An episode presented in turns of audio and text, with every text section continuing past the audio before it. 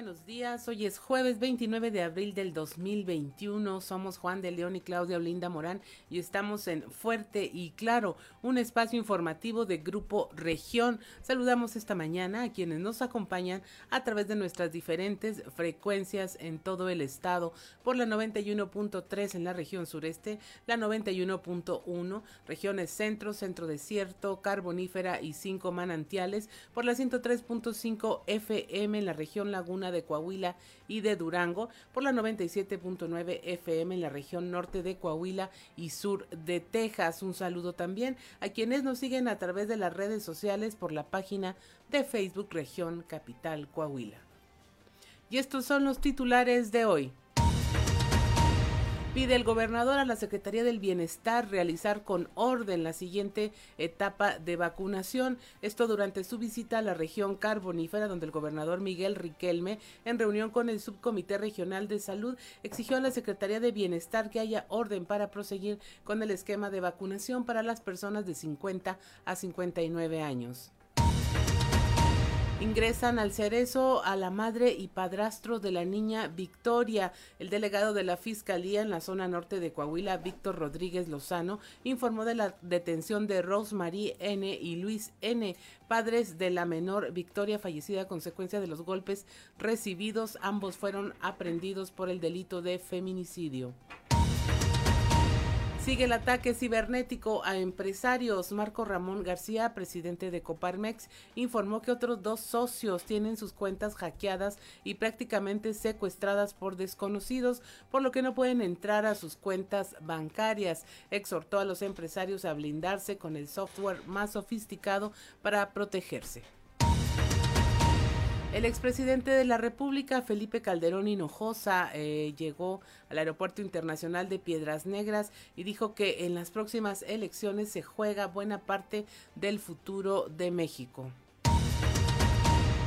Para el presidente del Sistema Estatal Anticorrupción, Juan Adolfo von Bertrap, la respuesta de los candidatos de los diferentes partidos a las alcaldías de los 38 municipios para firmar estos 10 compromisos contra la corrupción eh, va muy baja, apenas cuentan con la mitad de las firmas. Vamos a presentar el día de hoy un reportaje sobre cómo vivió, cómo vive la infancia coahuilense la cuarentena. En sus propias voces usted los escuchará, algunos aparecen disfrazados, otros a través de dibujos, expresan cómo han vivido la pandemia, cómo al igual que los adultos se han jalado de los pelos, pasan y, ve, frente a su escuela, por ejemplo, de camino a casa de los abuelos y cómo desean recuperar también, como todos, la vida normal.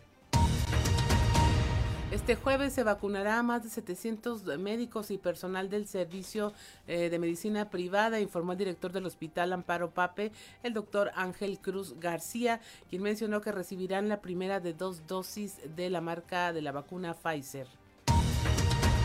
Escuela primaria Benito Juárez de la comunidad de Cloete, el gobernador Miguel Riquelme inició una gira de trabajo para revisar la infraestructura en los planteles educativos de los 38 municipios del estado, esto a fin de prepararlos para el retorno a clases presenciales.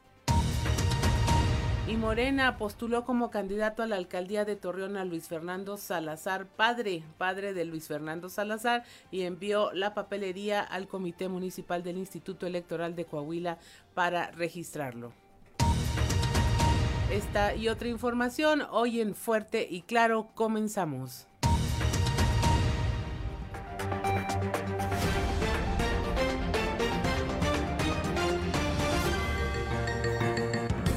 Esto es Fuerte y Claro. Transmitiendo para todo Coahuila. Fuerte y Claro. Las noticias como son. Con Claudio Linda Morán y Juan de León.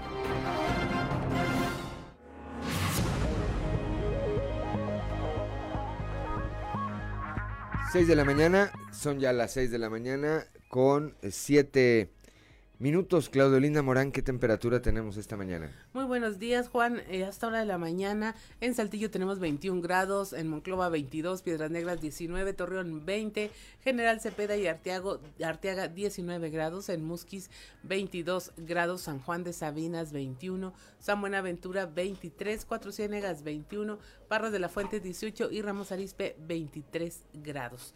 Pero si queremos saber cómo va a estar el clima el día de hoy, ¿Vamos con quién? Con nuestra compañera Angélica Acosta. El pronóstico del tiempo con Angélica Acosta.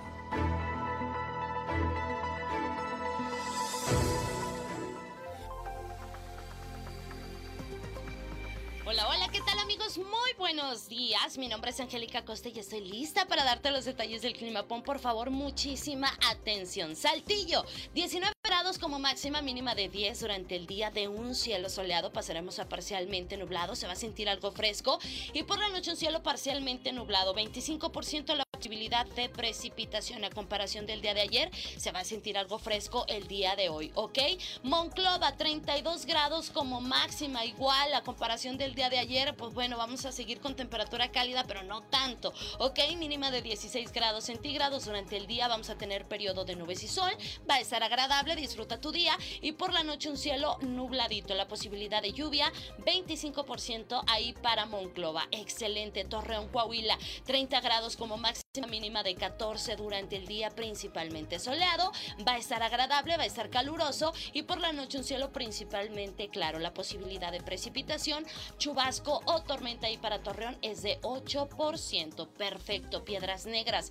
Un saludo enorme, 29 grados, espera que marque el termómetro para este bonito jueves ahí en Piedras Negras. Mínima de 15 durante el día vamos a tener periodo de nubes y sol, se va a sentir algo cálido y por la noche áreas de nubosidad, la posibilidad de precipitación 8%.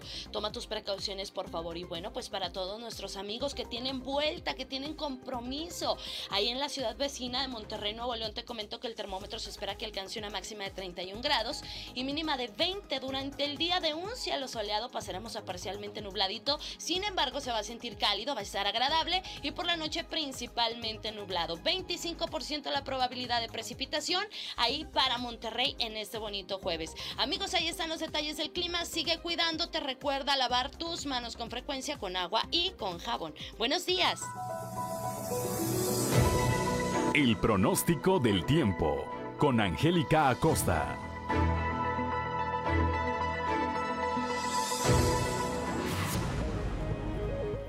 Son las 6 de la mañana, 6 de la mañana con 10 minutos, que no se le haga tarde, decíamos, hoy es 29 de abril y si usted quiere saber qué ocurrió en un día como hoy vamos con Ricardo Guzmán y las efemérides del día. ¿Quiere conocer qué ocurrió un día como hoy? Estas son las efemérides con Ricardo Guzmán.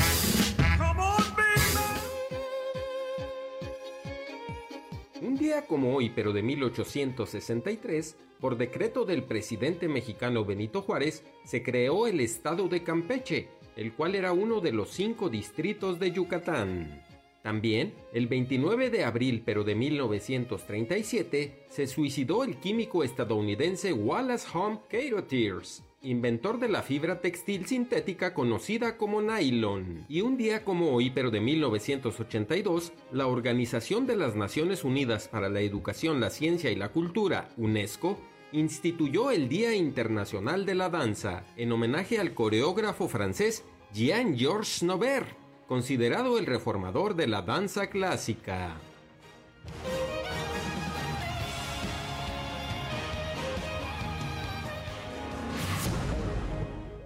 Ya son las 6 de la mañana, 6 de la mañana con 11 minutos.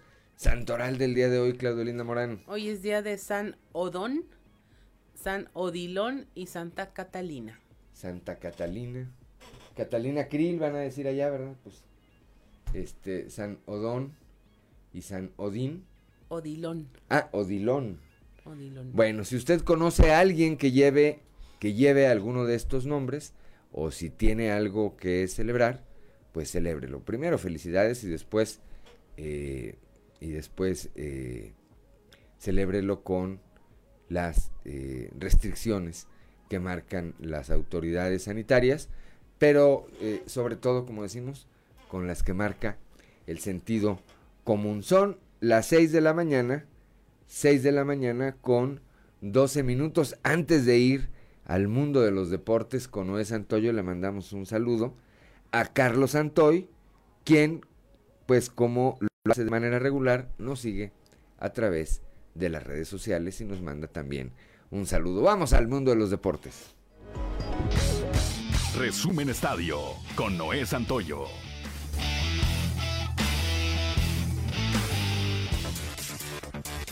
El Manchester City de Pep Guardiola dio un paso de gigante para clasificarse para su primera final de la Liga de Campeones al remontar en el Parque de los Príncipes contra el Paris Saint-Germain de Mauricio Pochettino. Dos goles por uno en el duelo de ricos con capital de Golfo Pérsico. El equipo francés, en el que no brillaron especialmente sus estrellas Manfé y Neymar, fue muy superior en la primera mitad y se marchó al descanso con ventaja gracias al gol logrado por el brasileño Marquinhos. Sin embargo, en el segundo tiempo vendría la reacción de los ingleses. El arbitraje de la CONCACAF sigue haciendo malos trabajos en los encuentros de las Águilas del la América dentro de la CONCA Champions. Primero fue en la serie contra el Olimpia y ahora ante el Portland, que empató a un gol de última hora con un penal que no debió marcarse. Y ahora las Águilas, aunque tendrán ventaja por el gol de visitante en la vuelta, ya suman cuatro partidos sin conocer la victoria. En otro encuentro, cuando todo parecía que Rayados ligaría cuatro derrotas, tres de liga y ahora en la ida de los cuartos de final de la Conca Champions,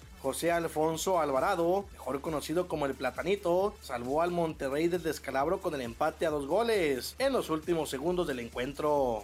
Una era histórica y repetible se terminará con el Guardianes 2021. Tras semanas de especulaciones por diferentes medios de comunicación en México, este miércoles se confirmó en la propia voz de Ricardo Ferretti que terminando el torneo y se despide de los Tigres. El juez séptimo del Distrito de Procedimientos Legales sentenció a Antonio Lozano Pineda, presidente de la Federación Mexicana de Asociaciones de Atletismo, a seis años de prisión por el delito de peculado en agravio de la Comisión Nacional del Deporte, además de pagar una multa de 54.591 pesos. Aparte de esto, Lozano deberá ser destituido de su cargo en la Federación de Atletismo. Todo esto debido a diversas auditorías celebradas desde el 2015, donde se encontró que la Federación de Atletismo, bajo el mandato de Lozano Pineda, acumuló créditos activos por más de 27.3 millones de pesos, derivados del ejercicio fiscal de 2012, 13.5 millones, y del 2016, 13.8 millones. Los araperos de Saltillo cayeron el día de ayer en el Palacio Sultán, seis carreras por tres ante Sultanes de Monterrey, en partido de pretemporada. Fue un cuadrangular de Omar Rentería en la sexta entrada sobre José Valenzuela, que le dio la vuelta a la pizarra y guió a Sultanes a esta victoria. El día de hoy en el Parque Madero se vivirá la revancha. Resumen Estadio con Noé Santoyo.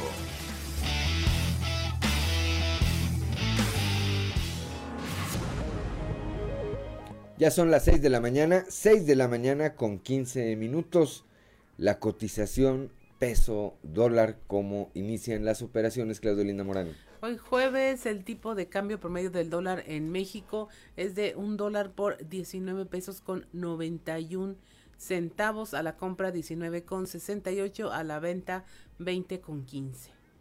Bien, bueno pues para quienes eh, están atentos siempre a este tipo de datos, ahí están, ahí están eh, los números con los que inicia operaciones este día el, eh, la moneda mexicana y la moneda norteamericana. Son las 6 de la mañana, 6 de la mañana con 16 minutos. Vamos ahora, Claudio Linda Morán, a un resumen de la información nacional.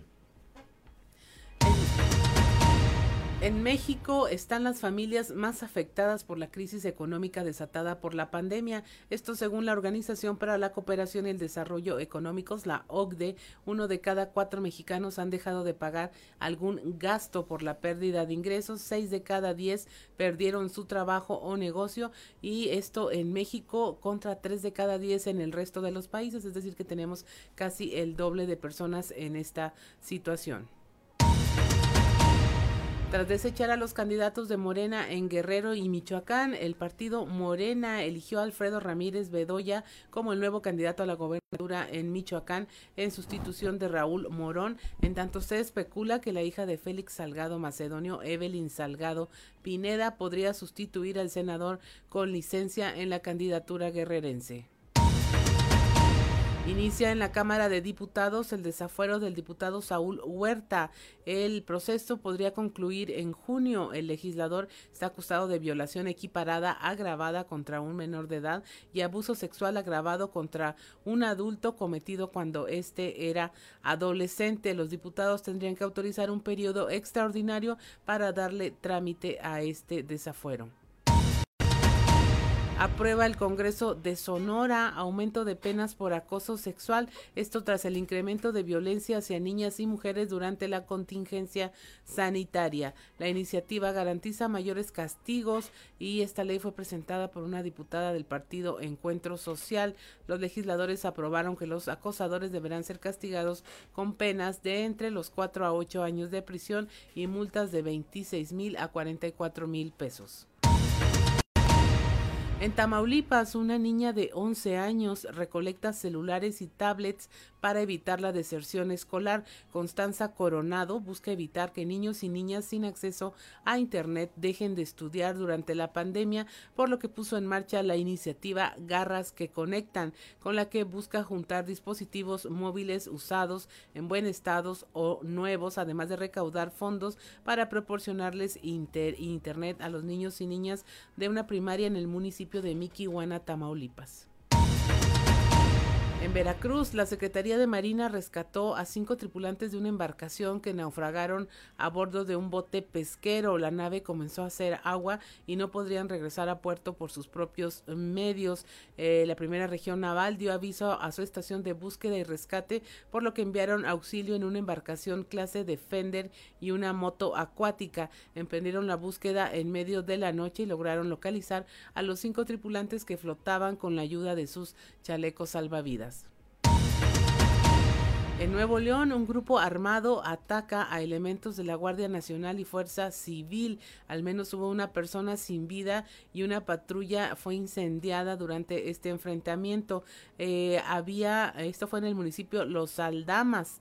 De acuerdo a las autoridades, el grupo estaba conformado por 16 vehículos blindados de manera artesanal del tipo monstruo y atacaron a los elementos estatales de Fuerza Civil alrededor de la una de la tarde. Finalmente arman viajes para vacunarse en Estados Unidos. Las agencias turísticas empezaron a desarrollar viajes a la medida para vacunarse. Estos incluyen vuelo, renta de automóvil, hospedaje y alimentos. Estos son los servicios que ofrecen eh, y lo están reconociendo ya los representantes de estos negocios. Los destinos que más prefieren los mexicanos son Florida, Texas, Arizona, Luisiana, Nevada y California. Y pues ya están vendiendo los boletos de avión todo incluido para el paquete de vacunación. Con todo, con todo, este, en el caso de Las Vegas, pues mucha gente le están ofreciendo ir a Las Vegas, aprovechar para vacunarse y pues para entretenerse y divertirse, ¿verdad? Son las eh, 6 de la mañana, 6 de la mañana con 20 minutos. Somos Claudio Linda Morán y Juan de León. Estamos aquí en Fuerte y Claro.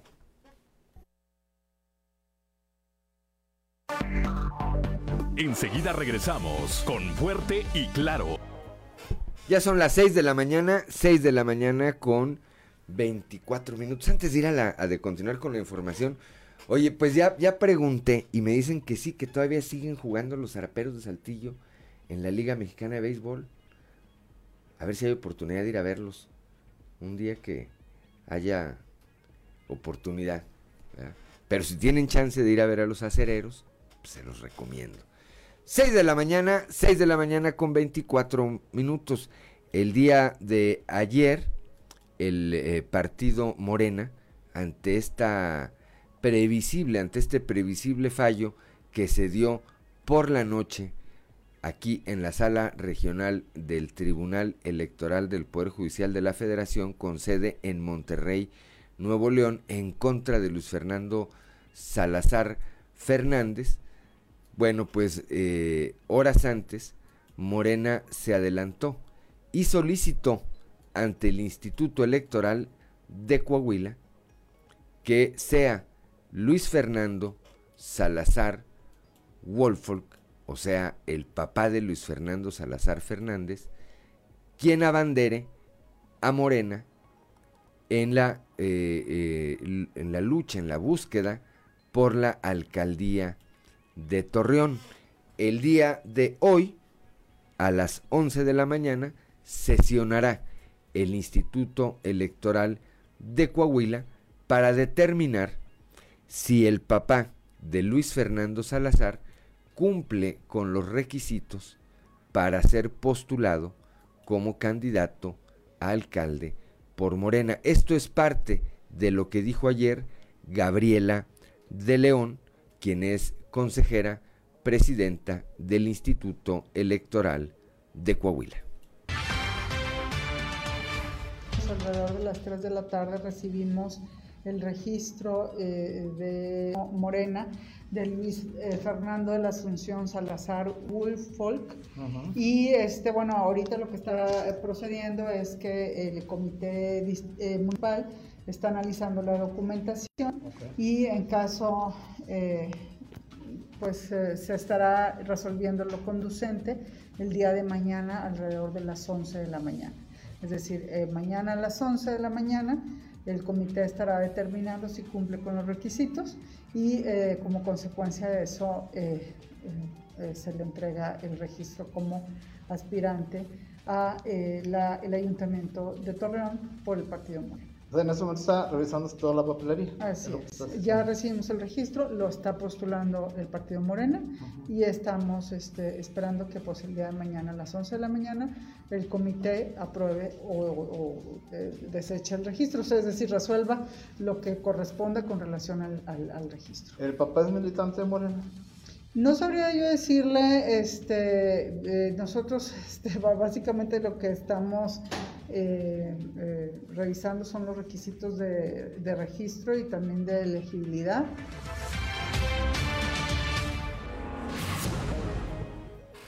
Seis de la mañana con 27 minutos. Algunas otras cosas interesantes dijo Gabriela de León. No, no tenemos el resto del, audio y, a mí me parecen interesantes porque hablaba también sobre, pues si esto, eh, cuál era su opinión sobre si esto no era en realidad una simulación, un engaño al electorado.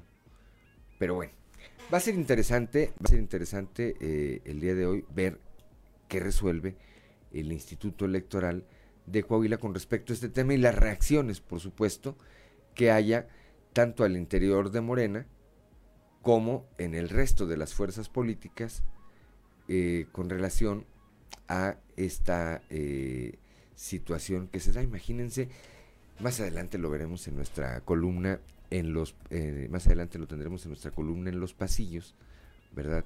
Este, un miembro de la derecha extrema será ahora el abanderado de la izquierda extrema. A ver, eh, ahí sí hay otra parte. Vamos a escuchar otra parte de lo que dijo Gabriela de León ayer. ¿Podría platicar un poquito respecto a esta solicitud que ingresa el partido Morena de Luis Fernando Salazar Woolfolk el día de hoy en Torreón?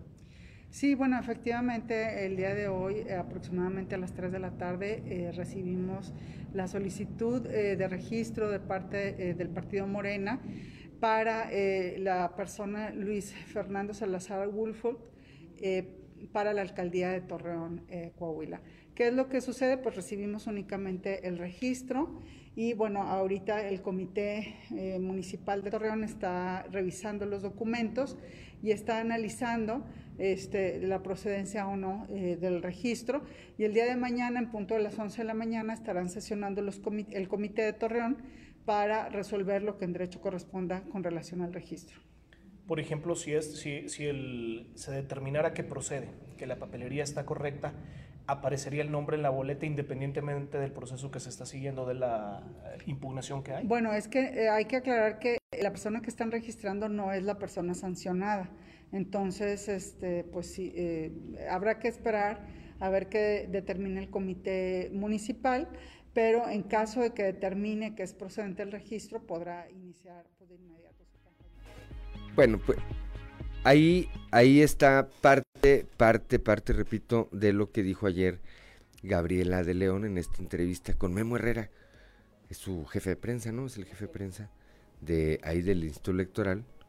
Él, en forma exclusiva, entrevistó a su jefa, ¿verdad? Y luego difundir, ahora que va a estar el premio de periodismo, pues le deberían de dar eh, un premio de periodismo ahí a nuestro amigo Memo Herrera que entrevistó de forma exclusiva ahí a la presidenta del Instituto Electoral. Pero bueno, no estábamos hablando de eso.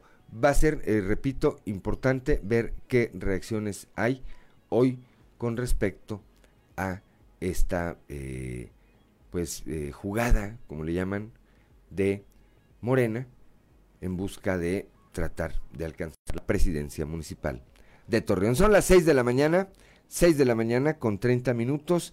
Claudio Linda Morán, vamos a un recorrido informativo por el estado. Adelante. Así es, eh, otros dos socios de Coparmex tienen cuentas hackeadas, esto lo denuncia el presidente de este organismo, Marco Ramón García. Nuestra compañera Guadalupe Pérez, allá en la región centro, nos tiene la información a detalle. Muy buenos días, saludos desde la región centro. Tenemos entrevista con Marco Ramón García, quien es presidente de la Coparmex en la región centro, y nos habla de que dos empresarios más asociados a esta cámara han reportado que sus cuentas han sido hackeadas. Tratando de hablar con las personas que cuyas funciones estén resolver esto de cada una de los bancos, bueno, se pongan las pilas y que revisen bien sus sistemas de seguridad Asimismo, a los empresarios Coparmex, eh, pedirles que también se vayan eh, blindando con sistemas o software sofisticados para poder evitar la entrada de, personas extrañas a los negocios y poder de esta manera eh, tronar los sistemas y poder recuperar o, o sacar dinero indebido. Lo que hacen ellos son transferencias entre diferentes empresas de tu empresa, entran esas personas, hacen transferencias a otro negocio y de ese otro negocio nos imaginamos que se los, se los entregan, no son negocios dudosos. Y no, no son de aquí, algunos son de Guadalajara, otros son de Ciudad de México, entonces se hacen transferencias a otras partes de la República. Eh, no autorizadas por los dueños. Pero ahí queda como que la marca de dónde, por dónde se estuvo sí, Sí, sí, queda el caminito, ese caminito es lo que queremos que que vayan siguiendo las autoridades y que le resuelvan estas situaciones tan complicadas, porque hoy por hoy todo se hace digital. Ahí lo que declara el presidente de la Coparmex, quien cabe señalar y recordar, fue el primero en hacer público este tipo de afectación en donde pues sus cuentas y movimientos contables fueron inmovilizados por terceras personas y que bueno pues una denuncia al respecto. Ah, señala que estos dos empresarios, bueno, parece que tuvieron movimientos en sus cuentas bancarias. El dinero se estuvo hacia Guadalajara y Ciudad de México, esto sin su autorización. Pide a las autoridades que, por supuesto, se investigue este tipo de hackeos a los empresarios, ya que les está afectando en su cuenta corriente. Saludos desde la región centro para Grupo Región Informa, Guadalupe Pérez. 6 de la mañana con 33 minutos y ahora vamos aquí a la región sureste con nuestra compañera Leslie Delgado. Nos habla de cómo la diputada local Edna Dávalos presentó una iniciativa de reforma al Código Penal para que se considere ya como un delito grave la agresión hacia las mujeres y niñas con este de este método terrible que es arrojándoles ácido y otras sustancias inflamables. Buenos días, Leslie. Buen día, informando desde la ciudad de Saltillo. La diputada local Edna Dávalos presentó una iniciativa ante el Congreso del Estado para adicionar el numeral 4 al párrafo quinto del artículo 201 del Código Penal de Coahuila de Zaragoza, con el objeto de incluir dentro de las lesiones calificadas por razón de género a las que sean infligidas por ácidos, sustancias corrosivas o inflamables, con la intención de alterar la salud y provocar daños físicos externos. A continuación, escucharemos su declaración. Una de ellas es la reforma del Código Penal para todas aquellas mujeres que sean agredidas con sustancias como ácidos, eh, sustancias inflamables y demás que dañen eh, su eh, cuerpo. se han presentado casos y, y, es bien sabido por todos que muchas de las veces entre esa violencia que se vive son atacadas con ácido en, en sus rostros, en su cuerpo, tanto mujeres como niñas incluso. Entonces lo que se busca es hacer esta reforma al Código Penal para que sea considerado como un delito grave, porque actualmente no lo es. Desconozco exactamente por qué se ha empezado a incrementar, pero yo también creo que es un, es un tema que la violencia se ha incrementado en todo el país debido a diferentes causas, pero muchas ha sido la pandemia, ¿no? Hemos visto un incremento eh, en esto y bueno, pues no podemos permitir que se violente y que se siga maltratando o eh, abusando de las mujeres. Agradezco la intervención y deseo que tengan un excelente jueves. 6 de la mañana con 35 minutos. También aquí en la región sureste, bueno, este tema del sistema eh, estatal anticorrupción donde le piden a los candidatos a las de 38 alcaldías que firmen los 10 compromisos contra la corrupción, pues solo va la mitad la mitad de los que han aceptado firmar este compromiso. La información a detalle con Raúl Rocha. ¿Qué tal? Buenos días. Esta es la información para el día de hoy. Para el presidente del Sistema Estatal Anticorrupción, Juan Adolfo Bombertrav, la respuesta de los candidatos de los diferentes partidos a las alcaldías de los 38 municipios para firmar los 10 compromisos contra la corrupción que se encuentra en la plataforma Candidato Transparente en la página del Instituto Electoral de Coahuila va muy baja al apenas contar con la mitad de las firmas. Señaló que los aspirantes a ser presidentes municipales de adquirir compromisos con los ciudadanos como lo es las firmas de este documento. ¿Verdad? Pero bueno, todavía estamos cortos, realmente no han cumplido, digamos, porque nosotros como ciudadanía pues sí lo vemos como un compromiso que debieran adquirir todos los candidatos que están eh, pues pidiendo el voto de la ciudadanía como para las alcaldías, pues que se comprometieran a estos 10 puntos, ¿verdad? Son puntos muy en lo general, muy asequibles, o sea, todo es dentro de la ley, dentro del marco de la ley y que creo que como ciudadanos debemos de exigir este, se comprometan a ellos. ¿no? Va, va, va arriba del 50% en la firma dentro de la página del IEC de Ciudadano Transparente, pero pues va, es corto todavía. O sea, quisiéramos que se llegara, digo, lo óptimo sería el 100%, pero pues lo mayor número de candidatos posibles, ¿verdad? ¿Qué tiempo sería lo idóneo? Sabemos que es antes del día 6, pero... Mira, puede ser antes del día 6, o sea, esto pues actúa realmente en su contra de ellos, ¿verdad? Porque bueno, pues también es un compromiso que como campaña lo deben de tener hacia sus, digamos, sus votantes, ¿no? Entonces nosotros en lo más rápido posible pues sería lo idóneo, ¿verdad? Este, estaríamos pensando que por lo menos 15 días antes tuviéramos el 100% de los candidatos. Eso sería lo idóneo. Esta es la información para el día de hoy. Buen día. 6 de la mañana con 38 minutos. En La Laguna están pidiendo la inclusión de los consejos eh, de los consejos escolares en discusión sobre el regreso a clases. Esto lo dice María Guadalupe Caro Angulo, representante de la Asociación Nacional de Padres de Familia. La información con Víctor Barrón. Muy buenos días a todos quienes nos sintonizan en temas de la comarca lagunera, luego que la participación de la Unión Nacional de Padres de Familia no fue considerada para las reuniones donde se discute el tema del regreso presencial a las aulas en Coahuila, María Guadalupe Caro Angulo, representante del organismo a nivel estatal, dijo que la petición de la asociación sigue siendo en torno a que se tomen en cuenta los consejos escolares integrados por padres de familia, directivos y maestros. Vamos a escuchar. Pues, eh, yo creo que somos una parte muy importante en el proceso de, de educación, somos los principales educadores de nuestros hijos y por lo mismo tenemos que tomar las decisiones en concordancia con las autoridades y los directivos de las escuelas. Somos los primeros responsables de nuestros hijos, de su seguridad, de su salud. Entonces sí nos deberían de tomar en cuenta. Principalmente que se tome en cuenta el con los consejos escolares de cada escuela. Eso es lo que nosotros hemos estado pidiendo desde el principio. Que en cada escuela, junto con... No se puede todo el resto de los padres de familia, ¿verdad? Porque pues muchas veces pues población alta y poner de acuerdo a todos, a lo mejor es difícil, pero precisamente por eso existen los consejos escolares o las asociaciones de padres de cada escuela. Entonces, que se sienten las autoridades y los directivos con estas asociaciones y consejos escolares de padres para que tomen las decisiones correctas para cada escuela en particular.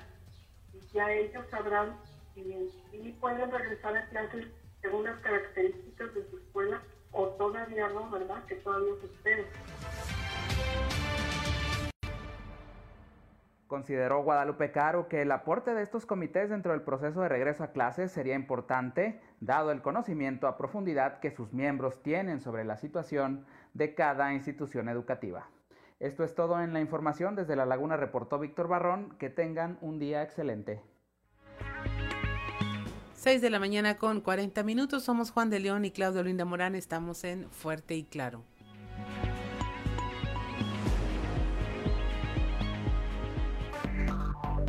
Enseguida regresamos con Fuerte y Claro. Ya son las 6 de la mañana, 6 de la mañana con 41 eh, minutos. Vamos rápidamente a la portada del día de hoy de eh, nuestro periódico Capital, que en su nota principal, bueno, pues destaca esta información que estaremos detallando más adelante. Eh, finalmente, los, la madre y el padrastro de la pequeña Victoria, esta niña, esta niña, esta pequeña, asesinada a golpes y que inicialmente en los Estados Unidos, en el caso de la mamá, había sido liberada, bueno, pues apenas pisó territorio mexicano, la Fiscalía General del Estado eh, la aprendió junto con su pareja. Los dos aparecen como presuntos o probables responsables de este, de este asesinato.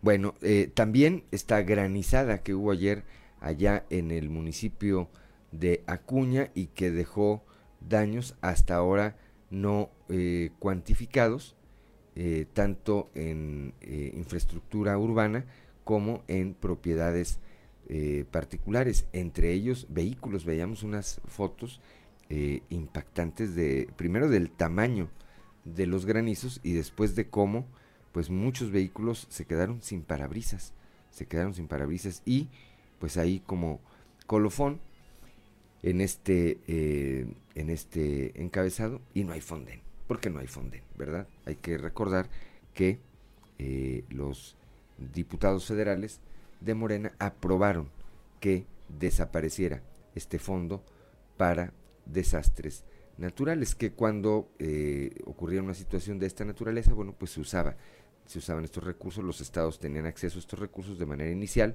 para eh, solventar los gastos que generan los desastres naturales precisamente. También, bueno, pues esta determinación, esta resolución que alcanzó anoche de manera unánime el eh, Tribunal eh, Electoral Federal, el TRIFE, a través de su sala regional con sede en Monterrey, Nuevo León. Los tres magistrados, los tres magistrados votaron en el mismo sentido de que se mantuviera la sanción impuesta por el Instituto Nacional Electoral a Luis Fernando Salazar Fernández y le cancelaran su posibilidad de ser candidato a presidente municipal de Morena, eh, a presidente municipal de Torreón y ante esto, bueno, pues el, su partido Morena decidió postular a eh, el papá de Luis Fernando, a Luis Fernando Salazar Wolfolk. Este reportaje también de la infancia en cuarentena. Más adelante estaremos escuchando un trabajo especial de Grupo eh, Región. El gobernador del estado pues pidió de nueva cuenta, ayer estuvo de gira allá por la región carbonífera y desde allá pidió a las autoridades del gobierno federal que el proceso de vacunación que está por iniciar este, para la población abierta de entre 50 y 59 años se lleve a cabo de manera ordenada y coordinada como ocurrió con los maestros. Bueno, pues son las 6 de la mañana, 6 de la mañana con 48 minutos. Es momento de ir a nuestra columna en los pasillos.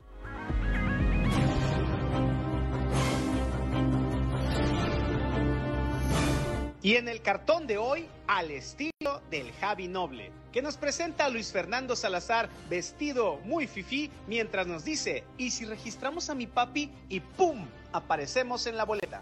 Finalmente, el hilo se rompió por lo más delgado y antes de esperar el previsible fallo del Trife, Morena decidió bajar de la candidatura a Luis Fernando Salazar y poner de candidato a su papá, Luis Fernando Salazar Wolfock un acérrimo crítico de la 4T y panista de hueso colorado en sus mejores tiempos, con lo que, una vez más, la realidad superó a la ficción. La jugada, al más puro estilo de Javi Noble, podría terminar como terminaban las ocurrencias del singular personaje, pues la simulación que pretenden llevando a Salazar Wolfolk a tratar de ser candidato podría ser rechazada o más aún impugnada. Y ahora sí que un tercer relevo en la candidatura dejaría a Morena y a su tercer abanderado con algo así como una semana para hacer campaña. Esta jugada dejó, por cierto, vestido y alborotado al delegado del gobierno federal, Reyes Flores, quien aseguran sí veía posible buscar registrarse y entrar al relevo por la alcaldía de Torreón. Lógico era que la nomenclatura de Morena hiciera cualquier cosa, hasta nombrar como candidato a un miembro de la ultraderecha antes que dejar llegar a Flores Hurtado. En algún lugar de Saltillo recién se encontraron cara a cara los más serios aspirantes a la alcaldía de Saltillo, Chema Fraustro y Armando Guadiana. Si bien es fácil adivinar que las cortesías fueron las de rigor, se dieron tiempo para bromear acerca de la posibilidad de acortar la campaña que a más de 20 días comienza a sentirse de forma proporcional en el estado físico de cada uno de los contendientes. Y aunque sin posibilidades, dos de los aspirantes a la alcaldía de la capital le ponen humor y sabor a la contienda. Limbar Valdés quien propone ampliar indefinidamente el horario de venta de alcohol y de funcionamiento de los antros y prostíbulos. Y Tere Romo, quien asegura que la elección en Saltillo es de tercios, es decir, PRI, Morena y el PAN. Ya son las 6 de la mañana, 6 de la mañana con 50 minutos. Vamos ahora hasta la región carbonífera, ya con Moisés Santiago Hernández. Ayer, allá precisamente en la carbonífera estuvo de gira de trabajo el gobernador eh, Riquelme y se refirió a este tema eh, del que hablaba yo hace un momento, este llamado que hace al gobierno federal para llevar de manera ordenada y coordinada el eh, proceso de vacunación para la población abierta de entre 50 a 59 años. Moisés Santiago, muy buenos días. Hola, ¿qué tal Juan? Muy buenos días. Claudia, es un placer saludarles. Pues sí, efectivamente Juan, estamos viendo cómo el gobernador Riquelme durante su gira aquí en la Carbonífera señaló la importancia de que se lleve a cabo un orden y a la Secretaría del Bienestar le hace un llamado para que en este esquema de la vacunación para las personas de 50 a 59 años, pues se siga el ejemplo que se tuvo con los maestros en estas jornadas maratónicas, donde pues no hubo aglomeraciones debido al orden que se, que se tuvo, aunque reitero que aún no le ha notificado cuándo se realizará este siguiente proceso. Esto es lo que comenta está el, doctor Bernal pegado para ver cuáles, cuáles van a ser las condiciones de este nuevo periodo de, vacunación. En primer término, faltan muchas, la aplicación de segundas dosis en varios sectores, como lo pudieron, como lo pudieron observar. Todavía no, no tenemos a ciencia cierta cómo se va a aplicar la vacuna de personas eh, con edades de 50 a 59 años. Estamos esperando la, la, respuesta. Pero la realidad es que a través de los medios de comunicación y a través de un gremio que es, que es además tiene un potencial eh, para transmitir, pues todo el mundo se está dando cuenta que las cosas se pudieron hacer bien desde el principio. yo espero que esto pueda incidir en las decisiones que tomen una vez que eh, regrese para acá eh, la, aplicación de la vacuna de 50 a 59 años. Eh, el registro, el registro que se hace en plataforma, realmente no sabemos para qué sirve, porque llegaron, llegan todos en bola. lo citan y llegan todos en bola. Ya son las 6 de la mañana, 6 de la mañana con 53 minutos. Pues sí, así, así son eh, las cosas. De hecho, se había dicho de manera inicial que la, el registro se iba a abrir, eh, Moisés, a partir de ayer miércoles, cuando en realidad se abrió desde el martes. Desde el martes entiendo que mucha gente está eh, ya registrándose. Habrá que ver, como dice eh, el gobernador Riquelme, una vez que empiece este proceso, cómo es que lo llevan a cabo, porque ahora ya no se trata de un sector en particular como fueron los médicos, como después fueron los maestros, sino ahora es la población abierta, obviamente con este rango de edad de 50, de 50 a 59 años, Moisés. Así es, efectivamente, y algo que recalcaba el gobernador es que no se tiene ese orden, puesto que se rigen por un registro y al final de cuentas, pues cada quien hace lo que quiere, ¿no? Y no siguen el orden correspondiente. Pues estaremos atentos a cómo se desarrolla este proceso en todo el estado y, y, no está a ello ajeno la región carbonífera. Estaremos platicando de eso muy seguramente en los siguientes días, Moisés. Claro que sí, Juan, es un placer saludarles desde la región carbonífera, su amigo y servidor Moisés Santiago. Que tengan un excelente jueves. Muchas gracias. Son las 6 de la mañana, 6 de la mañana con 54 eh, minutos. Sí, eh, dice, ¿para qué se registran? Pues sí, no, porque no hay un orden. En realidad pareciera más bien que están levantando un padrón para tener ahí una serie de datos eh, que que para llevar un orden, decir, ah, bueno, a ver, Juan se registró primero y luego se registró Ricardo y luego este Ociel y después Cristian y en ese orden van, ¿no? Lo cierto es que llegan todos juntos y ahora sí que el que se pone más abusado se pone más adelante en la fila y el que no se pone tan abusado pues le toca hasta el último. 6 de la mañana, 6 de la mañana con 55 minutos. Somos Claudio Linda Morán y Juan de León. Estamos aquí en Fuerte y Claro. Ya son las 6 de la mañana, 6 de la mañana con 59 minutos. Está en la línea telefónica ya nuestra compañera Norma Ramírez para darle seguimiento a esta información relacionada con el muy lamentable asesinato, porque sí hay que decirlo, de esta pequeña Victoria. Eh, decíamos hace un momento, apenas, apenas cruzando al lado mexicano, la madre de esta pequeña, así como el padrastro a quienes se considera como presuntos o como probables responsables de este crimen, fueron detenidos por la Fiscalía General del Estado. Y Norma Ramírez tiene la información. Muy buenos días. Muy buenos días, Juan. Buenos días, Claudia. Y bueno, pues eh, dándoles a conocer precisamente el seguimiento de esta información en donde les comento que detuvieron a la madre y al padrastro de Victoria, ambos ya están en este momento en el cerezo. Y esa información la proporcionó el delegado de la Fiscalía de Justicia de la zona norte de Coahuila, Víctor Gerardo Rodríguez Lozano, quien nos habla precisamente sobre que, eh, pues, según las indagaciones y también sobre la, las investigaciones que se hicieron por parte de la Fiscalía, solicitaron ante un juez pues la orden de aprehensión en contra de estas dos personas ya que el delito se cometió en Piedras Negras y eh, es por eso que eh, acudieron por esas dos personas las localizaron y ahora están ya enfrentando pues eh, los cargos de delito por feminicidio. Tenemos la información con el delegado de la Fiscalía. se continuó con la investigación de los hechos eh, en relación al el evento en que pierde la vida una menor de edad. Se tiene una investigación, en esta investigación se advierten datos que pudieran presumir la posible participación de dos personas en la comisión del delito. Eh, se pide una orden de aprehensión al juez de la causa y la misma es concedida y, ha sido ejecutado. ¿Qué delito? estamos hablando? Eh, feminicidio. ¿Hay elementos suficientes por parte de la Fiscalía según la información? Pues el estándar de prueba ahorita es un estándar bajo. Este, con esos datos hemos nosotros eh, determinado que tenemos elementos suficientes para vincularla y para continuar con la investigación.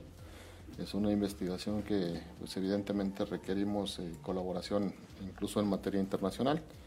Por ello es por lo que nosotros continuamos con la investigación.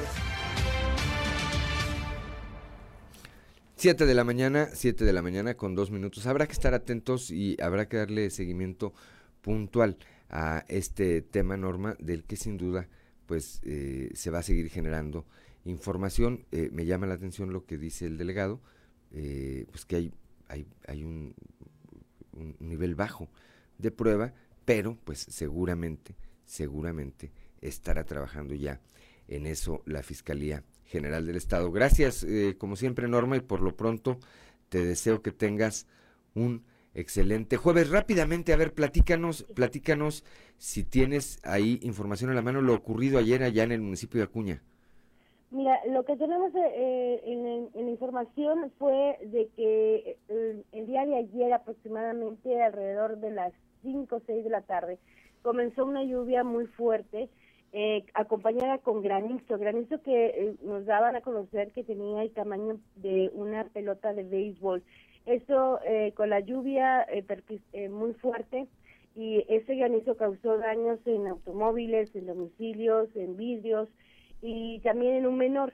También eh, nos daban a conocer que eh, pues esta, esta situación venía acompañado con una formación de un vórtice, lo que conocemos como eh, tornados o formación de, de torbellino fuerte, que puso en alerta a la población de, de Acuña, donde Protección Civil, precisamente de esa ciudad, pues pedía a, sus ciudadanos que se pusieran en un lugar seguro, que no estuvieran en la calle, que este, que se resguardaran por la, por, primero por la cuestión del, del, granizo tan fuerte, pero también por esta formación de vórtice. Afortunadamente, este no se logró desarrollar y no no este no afectó a la población, pero sí la, prácticamente las consecuencias que trae con esto una posibilidad de tornado cuando estamos hablando del choque de las dos este de los dos climas frío calor y la formación precisamente de este tipo de granizo y de gran tamaño. Esto también estaba en alertamiento el día de ayer Piedras Negras con esa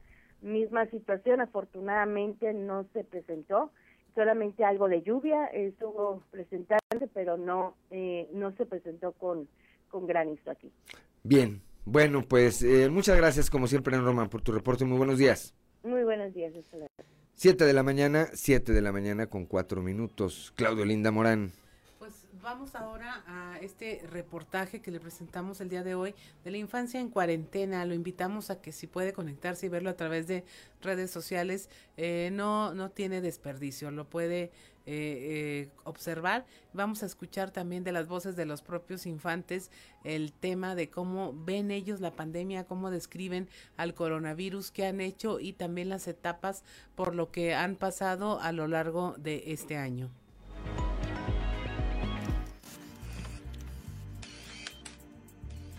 Con sus propias con sus propias voces, disfrazados, con dibujos, la infancia de Coahuila narra cómo han vivido la pandemia jalarse de los pelos, pasar enfrente de la escuela camino a la casa de la abuela en donde toman las clases en línea, darle guerra al COVID vestida de superhéroe, recuperar la vida normal, son los deseos de los niños y niñas este 30 de abril. Rodrigo Alexander tiene 11 años, va en sexto de primaria en el Instituto Otli Saltillo. Relata lo que ha percibido durante este año de pandemia consciente de que debe permanecer en casa a pesar de que su rutina diaria se torna aburrida al no poder salir al parque a jugar. Su mamá es maestra de francés, su papá es ingeniero. Y cuando estoy feliz es cuando iba empezando todo, porque yo decía, bueno, pues nada más son unas dos semanas y aparte nadie sabía que era esto todavía. Después acá me siento como encarcelado o encerrado porque pues no podíamos salir a ningún lado y eran las reglas muy estrictas.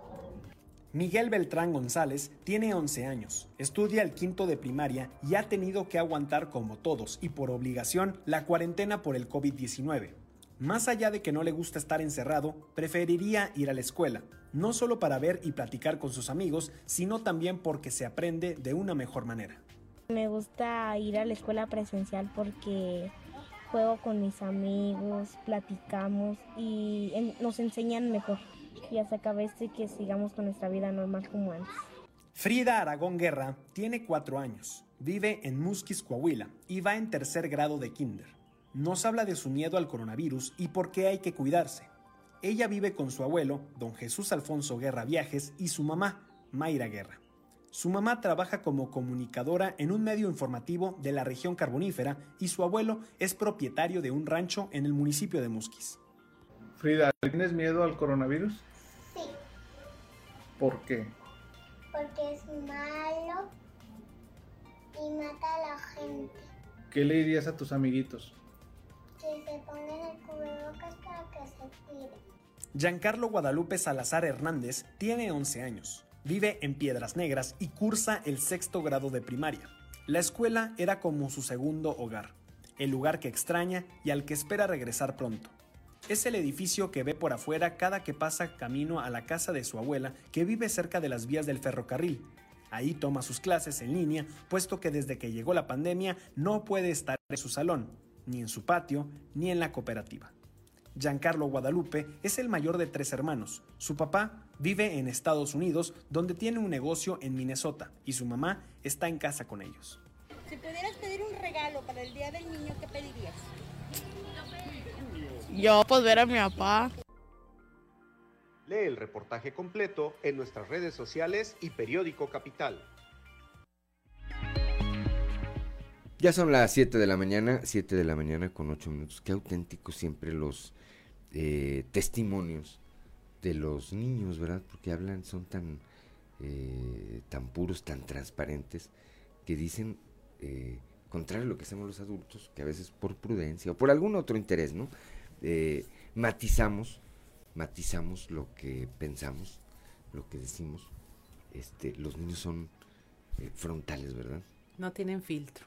Nada. A la hora de expresar sus miedos, sus necesidades, hay frases muy padres como, ¿y cómo, y qué hacías tú? Pues jalarme los pelos, o sea, igual que los adultos y, y lamentablemente son un reflejo de cómo eh, estamos eh, descuidando esa parte de la población que definitivamente porque consideramos desde el principio que no se verían afectados, que no tenían igual riesgo que los adultos, pues no sé, hasta el gobierno federal les redujo ingresos en los programas que tenían de cuidado de los niños, las becas. Yo creo que fue una población muy olvidada. Muy afectada. Muy afectada. Además de, pues que tuvieron que vivir toda esta etapa de entierro y además de ese otro daño que eh, hemos dicho de manera recurrente, hemos dicho de manera recurrente, como eh, esta generación de niños que les tocó este tema de la pandemia, una gran mayoría, una gran mayoría tuvieron la desgracia de perder a sus abuelos. Una fuente inagotable de cariño y de sabiduría. Así es, Juan. Y fíjate que no hay un conteo de cuántos huérfanos está dejando, huérfanos directos e indirectos por la pérdida de los abuelos, está dejando el COVID. Va a haber tiempo, va a haber tiempo de, de conocer y de analizar todas estas numeralias. Siete de la mañana, siete de la mañana con diez minutos. Claudio Linda Morán. Vamos ahora a una entrevista telefónica hablando de derechos eh, con el eh, secretario técnico de la Comisión de Derechos Humanos, Jaime Iván Rodríguez Lozano, y vamos a hablar precisamente de los derechos humanos en términos de la pandemia, cómo se ha afectado, cómo no se ha afectado y qué prevalece en este tema. Muy buenos días, Jaime Iván. Claudia, ¿qué tal? Buen día, este, Radio Escuchas. Este, pues un placer estar aquí este, con ustedes para estar hablando de temas importantes. Ahorita adentrándonos principalmente al día 30 de abril, donde nos toca estar hablando de la niñez mexicana. ¿Qué panorama tienen ustedes, Jaime? Sabemos que los adultos pues tenemos el camino ya allanado, señalado de cómo hacer valer nuestros derechos. Han recibido algunas quejas durante este tema de la pandemia. ¿Qué nos puedes platicar al respecto? ¿Qué pasa con los adultos? ¿Hay algún reflejo, espejo en la infancia? ¿Cuál ha sido la actividad a lo largo de este año en la Comisión de Derechos Humanos? Bien, Claudia, mira, para poder contestar todas tus preguntas, sí me gustaría primeramente estar este, conceptualizando bien el tema. Eh, veamos primeramente que fin los derechos humanos, eh, como todos conocemos, son los derechos que tienen las personas.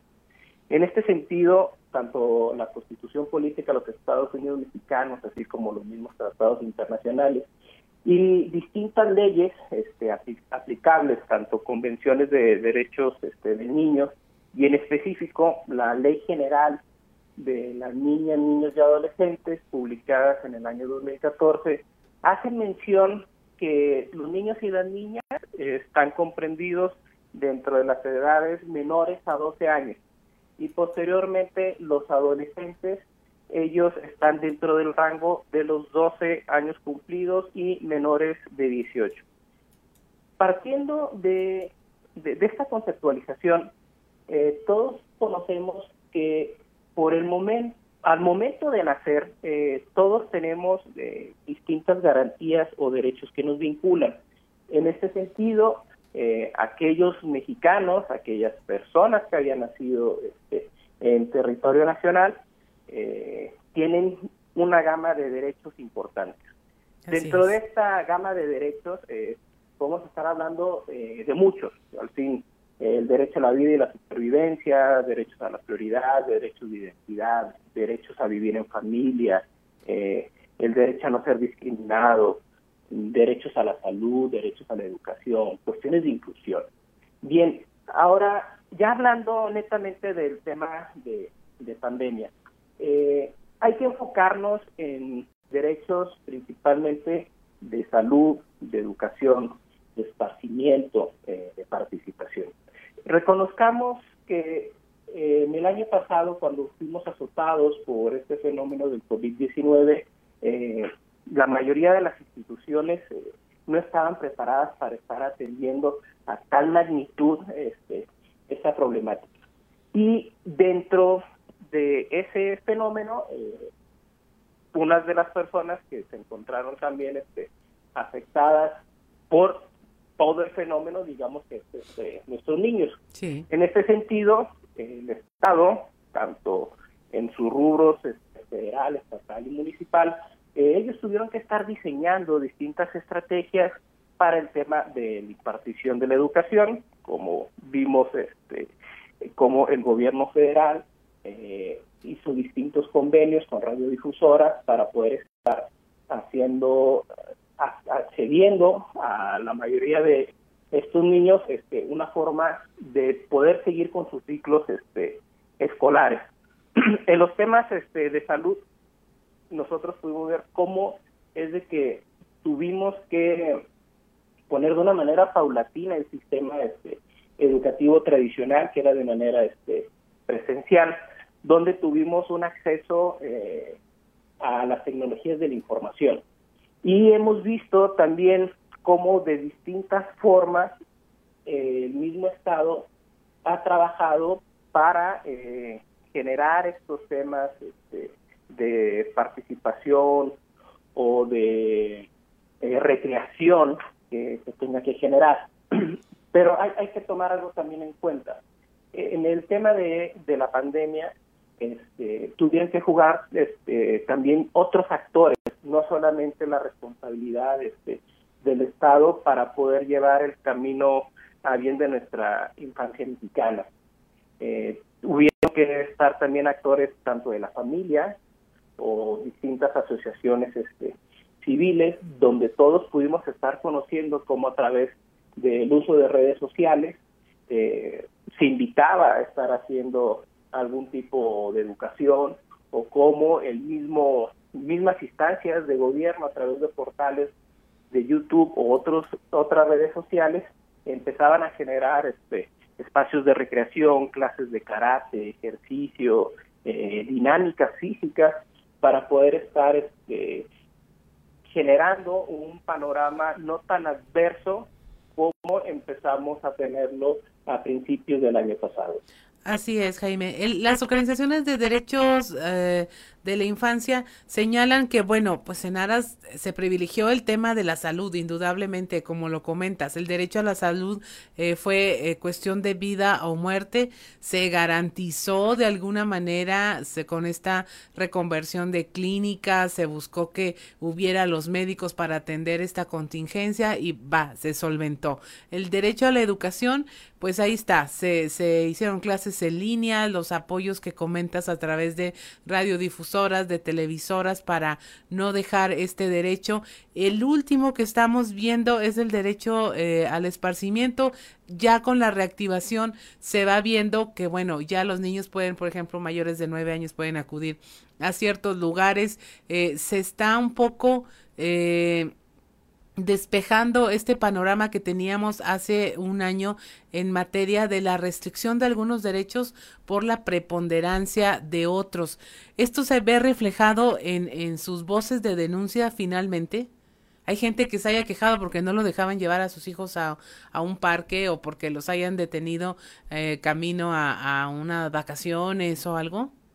Eh, lo que respecta aquí al estado de Coahuila, que al final es la jurisdicción que tiene eh, la comisión, no no presentamos eh, esos casos, ¿eh? Ajá. sí hay que hay, que ser muy puntuales. Los casos, digamos que se presentaron, fueron en cuestiones de salud, pero ellos giran dentro de la competencia federal. Ajá. Lo que hablamos directamente en este tema de la infancia yo te puedo hacer mención. Tocando el tema de pandemia en específico, no, no hemos presentado casos, quejas o denuncias donde se esté vulnerando algún derecho humano en específico eh, de, nuestros jóvenes coahuilenses. ¿Qué es lo que sí hubo esta temporada? ¿Qué lectura le das a este año de pandemia? Mira, eh, al fin, el tema de derechos humanos es muy diverso. Sí. Eh, y también tenemos que estar localizando, digamos, eh, comportamientos o tendencias a donde podamos estar identificando eh, distintas violaciones a derechos humanos. Yo a lo mejor pudiera estar viendo eh, dentro de este nuevo ciclo escolar, en esta nueva reactivación, este, poder localizar nuevamente todo ese engranaje de uso de plataformas, espacios para que los muchachos puedan estar accediendo nuevamente a los planteles educativos. Eh, otras de las cuestiones es, eh, reconozcamos que nuestras aulas estuvieron cerradas por distinto tiempo y hay que estar haciendo una labor titánica nuevamente para poder este, reactivar y tener nuevamente esos espacios dignos proporcionados este, por el gobierno del Estado para la impartición de la educación. Eh, yo diría ese primero, ese escenario. El segundo es seguir trabajando estas eh, medidas preventivas para la cuestión de, de no estar generando nuevamente contagios. Y eso nosotros los hemos visto de una manera muy puntual por parte de las dependencias de salud, cómo eh, se han estado capacitando de una manera constante, eh, a personal educativo por parte de esta secretaría para estar generando distintos protocolos. Así es. Y dentro de estos mismos protocolos eh, vemos también cómo hay que estar cuidando mucho estos temas de, de recreación o de esparción que tienen los mismos planteles educativos. Así es, Jaime. Pues te agradezco mucho que nos hayas eh, puesto el panorama de lo que viene eh, enfrente y vamos a estar muy al pendiente de todas las tareas que tenga la comisión para ver qué es lo que ocurre en los próximos meses. Muchas gracias por habernos acompañado esta mañana. Que tengas una excelente jornada. Gracias, Claudia. Juan, un abrazo. Son las 7 de la mañana con 20 minutos. Somos Juan de León y Claudia Olinda Morán y estamos en Fuerte y Claro.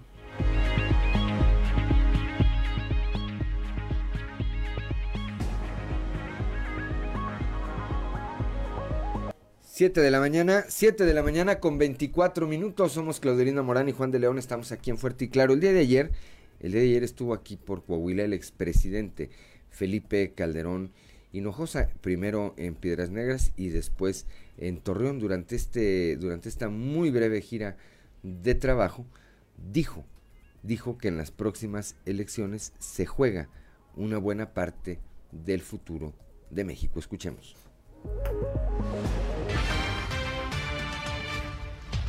Muy importantes, muy importantes, usted tiene toda la razón.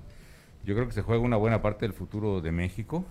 Y bueno, eh, podríamos decir que eh, la cosa es llevar ahí a las mejores mujeres y los mejores hombres. Yo creo que Memo Sánchez, la verdad, es un candidato destacadísimo, reconocido en Piedras Negras, en toda la región, él, su familia, trabajador, honesto, y creo que es el tipo de gente que tiene que estar en la Cámara. Pero además de eso que sería deseable en cualquier elección, en esta más, sobre todo cuando yo creo que se está jugando mucho el dilema, no solo es memo o no memo, es realmente democracia o dictadura, ¿no?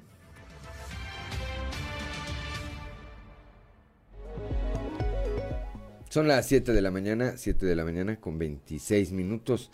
Leo, como lo hago siempre muy temprano, la columna o las columnas, en este caso la que publica hoy jueves, eh, nuestro amigo Eduardo de la Peña, eh, periodista, y eh, platica de más o menos cómo fueron algunos de los aspectos de esta gira de trabajo o de o esta gira proselitista, para ser más preciso, de Calderón de Calderón ayer aquí en, Coahuila. Se refiere eh, específicamente, o retomo una parte de lo que eh, escribe eh, de la Peña cuando estuvo en Torreón, es que no mencionó a Marcelo Torres, que es el candidato a alcalde, sí explicó en cambio que acudía a apoyar la campaña de Fernando Izaguirre, ¿verdad? Este, externó también, obviamente, la buena relación, la cercanía que tenía con eh, Jorge Cermeño, quien eh, fuera eh, presidente de la, de la, Cámara de Diputados cuando él llegó a la presidencia de la República en aquel, aquella pues muy accidentada toma de protesta en la que, como también lo señala Eduardo, Chuy de León pues la hace prácticamente de Guarura, que era diputado eh, federal la hace de, de, Guarura y eh, ayudado por la estructura eh, que tiene, pues ahí a empujones permitieron que llegara Calderón hasta el sitio en el que debía rendir protesta como presidente de nuestro país. Pero evidentemente hay un divorcio entre el expresidente postulado por el PAN y una buena parte de la militancia y de los personajes destacados de este partido, por lo menos aquí en Coahuila.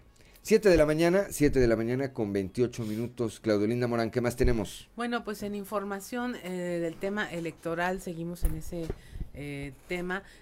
Eh, Chema Fraustro dice que va a reforzar las redes ciudadanas, así como las diferentes estrategias y acciones en el tema de la seguridad. Él es el candidato a la alcaldía de Saltillo por el PRI-PRD. Dice que esto es para que las calles, hogares y espacios públicos se encuentren protegidos. Menciona esta estrategia como los grupos de WhatsApp, los reportes que se hacen ahí por parte de los vecinos y que son parte de eh, la estrategia para consolidar a Saltillo como la capital de la seguridad, reforzando todos estos trabajos. El, tema de seguridad dice va en serio, sabe cómo hacerle y tiene la capacidad para ello. Esto lo comentó con vecinos de las colonias Santa Teresa, Hacienda San Carlos y los manantiales. También visitó al norte la colonia Vilreyes Obrera, Nueva España y Rancho de Peña y ahí, bueno, les dejó a los vecinos sus propuestas de trabajo. 7 de la mañana, 7 de la mañana con 29 minutos. Ayer, por cierto, tuve oportunidad de desayunar con eh, Chema Fraustro y platicamos acerca ahí de cómo iba la campaña. Son veintitantos días ya de campaña y son kilómetros y kilómetros y kilómetros que recorres todos los días. Encuentro con eh, la ciudadanía y lo que se va, lo que el testimonio que va levantando ahí de cada uno de ellos. Bueno, pues ya nomás faltan cuarenta y tantos días, son sesenta, sesenta días de campaña y después los tres días de eh, silencio, ¿verdad?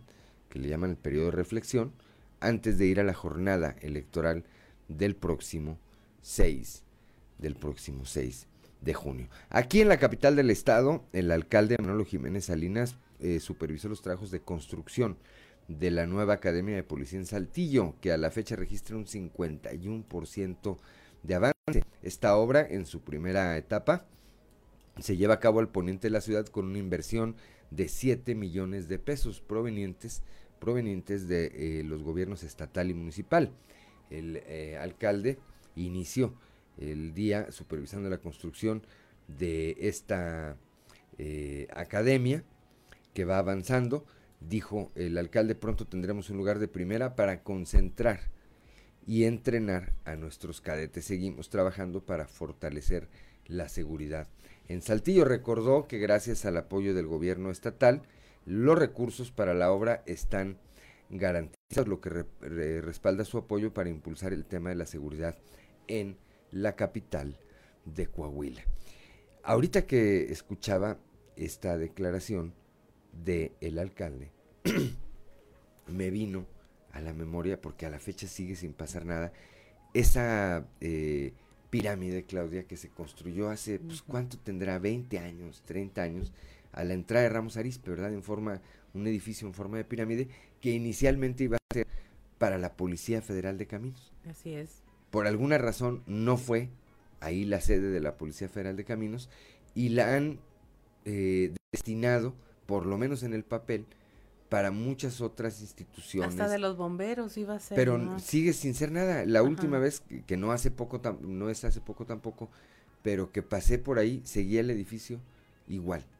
Ya, yo no sé qué tan eh, conservado o tan destruido esté por adentro, pero por afuera, bueno, sigue luciendo igual, repito, que como cuando hace muchos años ya, muchos años ya terminó de construirse. 7 de la mañana, 7 de la mañana ya con 32 minutos. ¿Qué más hay, Claudio Linda Morán? Eh, vamos a zona de lectura o seguimos con notas notas, tenemos más información. También en el ámbito electoral, empleo, agua y seguridad son prioridades para Torreón. Esto según el candidato del PRI a la presidencia municipal, Román Alberto Cepeda. Él estuvo en las colonias del sector poniente como la Maclovio Herrera, la Aquiles Cerdán y la colonia Nueva Rosita. Ahí dijo eh, que estos rubros, empleo, agua y seguridad, son la prioridad en la plataforma de su campaña. es importante primero ponerle tiempo con la reactivación de algunos pozos de agua, la conexión de nuevas tomas, la, conducción del agua, es muy importante tenerlo en cuenta, pero sobre todo administrativamente y el orden, la operación es fundamental, sí se puede. Sí se puede. Por supuesto, arreglar la problemática del agua, el orden, la imagen, el empleo, la seguridad son fundamentales. Si lo tuviera que poner en orden, Paralelamente sería empleo, seguridad, agua, infraestructura es fundamental. El pavimento, el agua, el drenaje, la imagen, la limpieza y algo que es un tema también casi al igual que el agua es la seguridad. Exacto, y bueno, los centros comunitarios. Centros de, a ver, centros de salud mental. salud que es importante. Sí, por supuesto, eso es importante, nos lo han pedido prácticamente en todo el poniente. Aquí estamos escuchando como lo prometí desde el principio de mi campaña y yo creo que es fundamental escuchar para poder saber en dónde estamos parados. Ya son las 7 de la mañana con 33 minutos. El día de ayer en la escuela primaria Benito Juárez de la comunidad de Cloete, el gobernador Miguel Riquelme inició una gira de trabajo para revisar la infraestructura de los, en los planteles de los 38 municipios del estado, esto con el objetivo de rehabilitarlos para el inicio del próximo ciclo escolar. En el eh, lugar supervisó la construcción de una techumbre para la población estudiantil y ante padres de familia y docentes a quienes manifestó su reconocimiento al magisterio por el profesionalismo con que las maestras y maestros eh, enfrentaron enfrentaron esta contingencia sanitaria. Dijo también que como parte de un programa dirigido a la rehabilitación de espacios educativos, se realizaron cinco techumbres en Sabinas y dos en Musquis. El mandatario estatal afirmó además que se trabaja en la infraestructura del sector. Vamos a decidir, dijo, entre todos cuándo son los tiempos ideales para regresar a las aulas de forma segura mediante el consenso de todos de todos, perdón, de todos los actores. Veo un magisterio bien echado para adelante, dijo propositivo, señaló al destacar que con su colaboración se permitirá un retorno ordenado a clases. Y es que, pues prácticamente es lo que una gran parte de la población, eh, Claudio Linda Auditorio, están esperando, el retorno a las aulas. En el caso de las guarderías, eh, muchas ya están eh, operando y fue pues la verdad, muy eh, sintomático ver también cómo después de prácticamente un año los niños volvieron a verse con, eh, sus, con sus compañeros. hay protocolos, eh, yo espero que en todos, pero en los que me ha tocado ver a, mí de manera particular, hay protocolos muy estrictos para poder prevenir la salud de todos los que ahí asisten, pero todos los niños, pues sí, con el tema, como escuchábamos hace un momento en este trabajo especial de Grupo Región, todos los niños muy con el tema presente de qué es, aunque no sepan exactamente qué es, sí con una claridad en qué representa y el riesgo que significa el eh, coronavirus. Pero por la otra ruta, cómo están recuperando esa posibilidad de convivir este, con, eh, sus, con sus compañeros, de esa, eh, hasta de la proxémica, ¿verdad? Este, del contacto físico, de la convivencia, del juego, del juego y demás. Bueno, pues vamos a ver, vamos a ver para cuándo de acuerdo al análisis que se haga y la opinión de los diferentes actores, hay este retorno presencial a clases ya de manera generalizada. 7 de la mañana con 36 minutos. Claudelinda Morán, ¿qué más tenemos? También en el tema político, el candidato del PRI, Jericó Abramo Mazo, el candidato a diputado, eh, federal dice que ante la falta de medicamentos y de una atención médica escasa, lo que él va a proponer desde la Cámara de Diputados es que haya un suministro económico que pueda restaurar la crisis de salud pública que actualmente exista. Dice que va a garantizar que el presupuesto de egresos de la federación tenga un colchón que permita comprar en tiempo y forma las medicinas, así como una logística clara para que los medicamentos lleguen hasta las comunidades más alejadas. Esto lo expuso en uno de sus recorridos por las colonias Zaragoza y Privada La Torre. También mencionó que hay que reforzar las atenciones en el IMSS y en el ISTE, mejorar la atención y servicios de los derechohabientes y de la población en general, ya que al no existir ya el seguro popular que daba servicio a más de 10 millones de mexicanos, estos institutos tuvieron que adaptarse para recibir a la población y que pues no disminuyera la calidad en la atención. 7 de la mañana, 7 de la mañana con eh, 37 con 37 minutos. Este jueves, este jueves, vacunarán a 700 personas del servicio médico privado allá en Monclova. Los vacunarán, obviamente, contra el COVID-19. Escuchemos. 738 eh, trabajadores de la salud del medio privado, ¿verdad? Eh, tanto enfermeras como dentistas, como laboratorio, todo lo que es sector salud, no nomás se limita a los médicos. Entonces, a partir de mañana vamos a estar vacunando a esas 737 o 38 personas las cuales se vacunarán directamente ahí en el hospital del DIF, en el hospital de, de, de Amparo Pape. estamos hablando precisamente de consultorios y también farmacias, porque habían señalamientos de que personal de farmacia pues también estuvo expuesto a atender pacientes COVID. Se hizo un listado, ¿verdad? Previo, se, se subió a plataforma y plataforma fue la que decidió cuáles son los eh, las personal que tenían el perfil adecuado para decidir esta, esta, esta vacuna y en ese proceso estamos para mañana. ¿Qué vacuna será la que van a recibir? Es la, la vacuna es la Pfizer. La Pfizer. Vacunas va a ser de dos aplicaciones. De dos aplicaciones, una mañana y la otra tenemos de tres a seis semanas para aplicarla.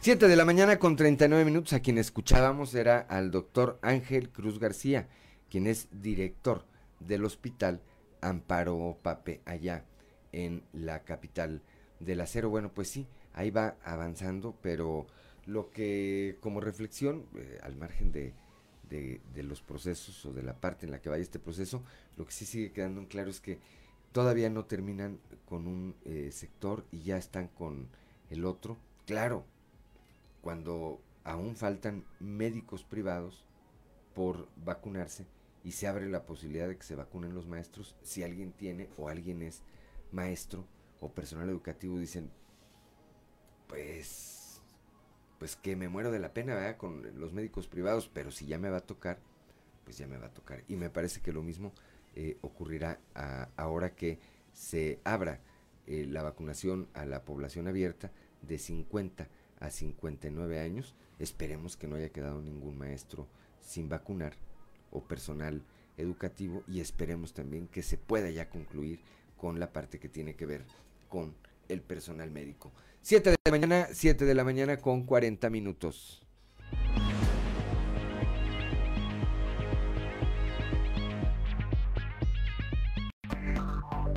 Enseguida regresamos con Fuerte y Claro.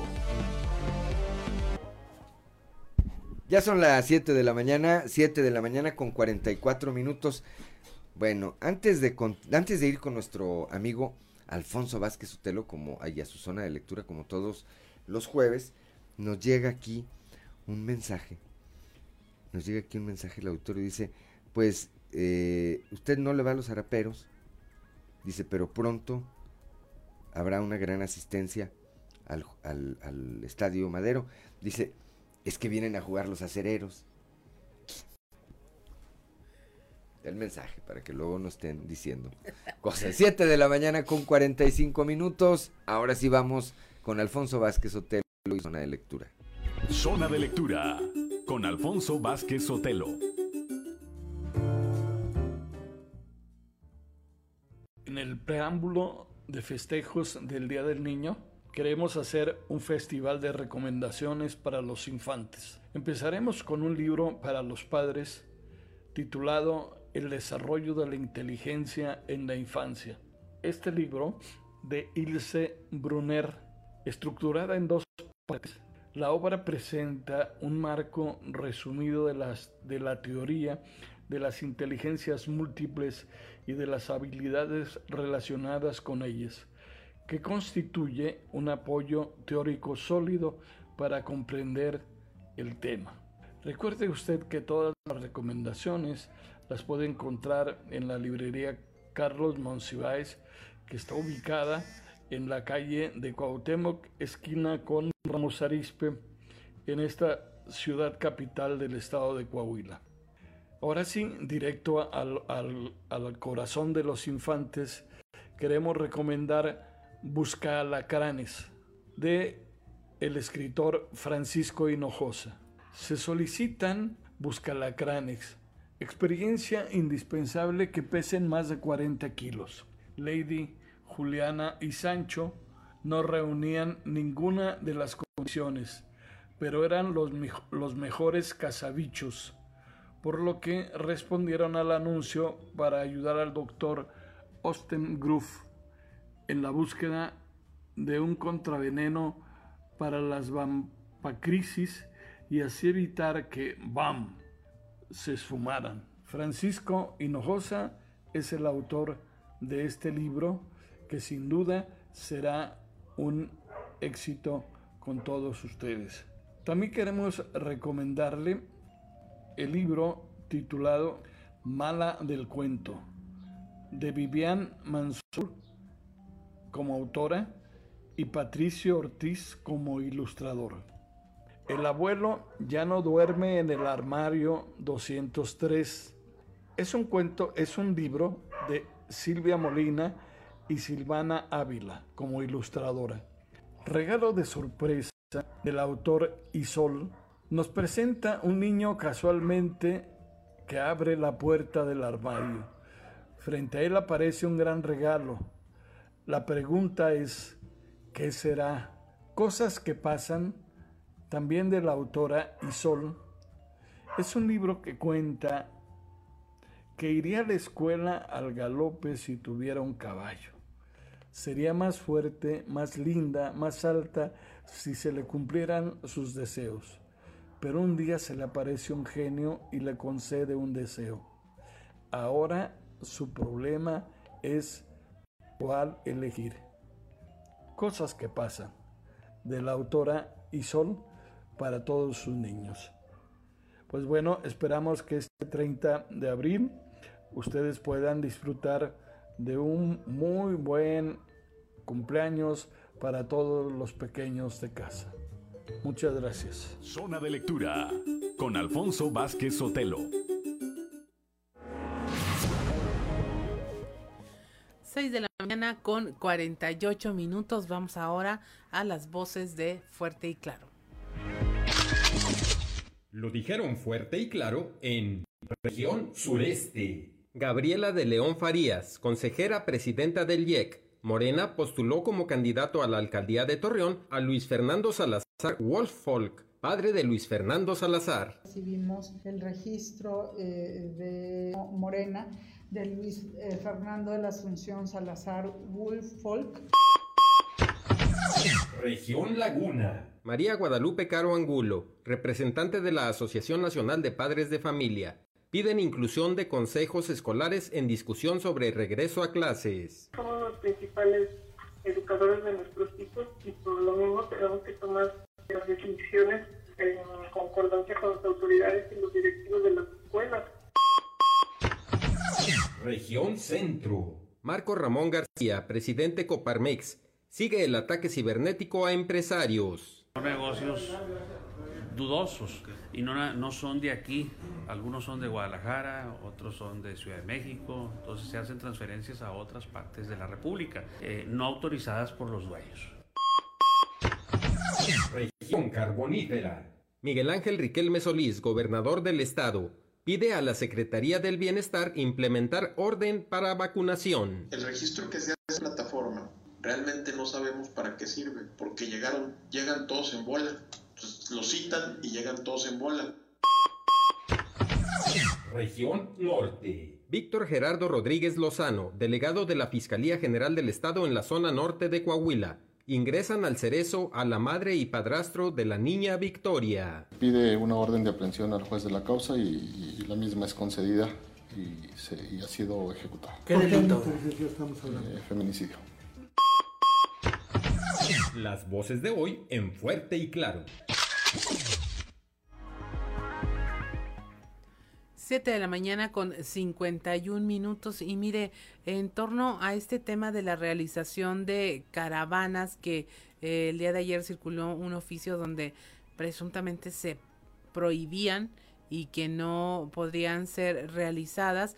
Nos dicen que después de, los acuerdos del subcomité que no las autorizó, se consultó sobre las caravanas y se autorizaron, por lo que se pidió a los docentes hacer caso omiso de la disposición anterior. Entonces, sí estarían autorizadas las realizaciones de estas caravanas que como usted sabe pues fueron como eh, una alternativa a muchas celebraciones infantiles y graduaciones para que no hubiera contacto directo entre los participantes, se mantuviera la sana distancia y no uh, pasaran desapercibidas. Fuentes ya de la Secretaría de, Educación nos están confirmando que sí eh, se habían prohibido, pero luego eh, se dio marcha atrás a esta medida y se pidió a los docentes hacer caso omiso de esta disposición. Así que sin problema podrá realizarse este tipo de actos y eventos, las caravanas ahora por el Día del Niño.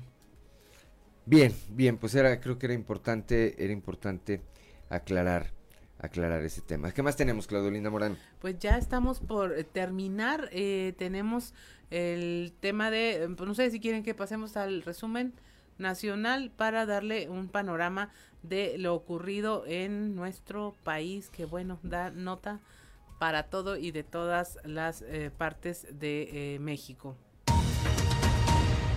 En México están las familias más afectadas por la crisis económica desatada por la pandemia, según la Organización para la Cooperación y el Desarrollo Económico, la OCDE. Uno de cada cuatro mexicanos han dejado de pagar algún gasto por la pérdida de ingresos. Y mire, en este estudio, México se compara, por ejemplo, con los habitantes de Turquía y Chile, donde seis de cada diez habitantes reconocieron la pérdida de ingresos de uno o más miembros en el hogar, contra solo el 17%, es decir, menos de dos de cada diez que fueron eh, consultados y encuestados en países como Dinamarca o Alemania.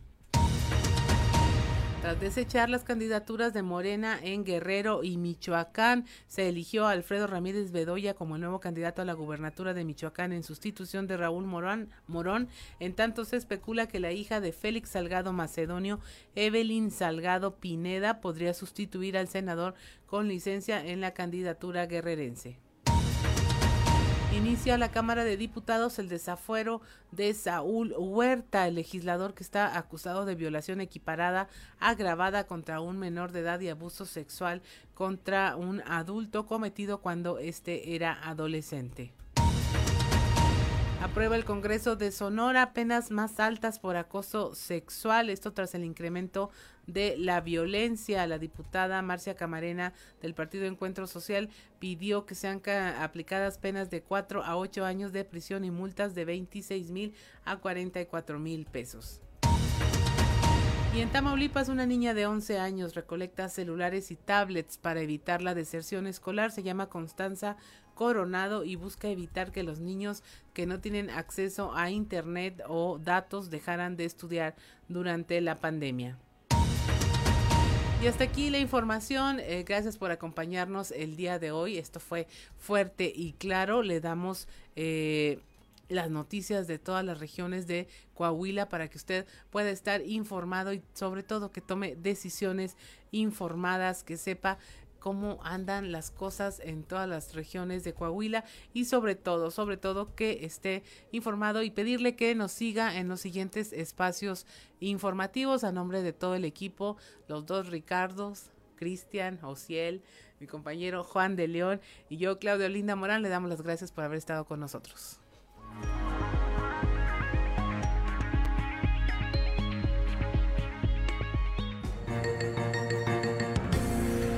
Escuchaste fuerte y claro las noticias como son, transmitiendo para todo Coahuila. Fuerte y claro con Juan de León.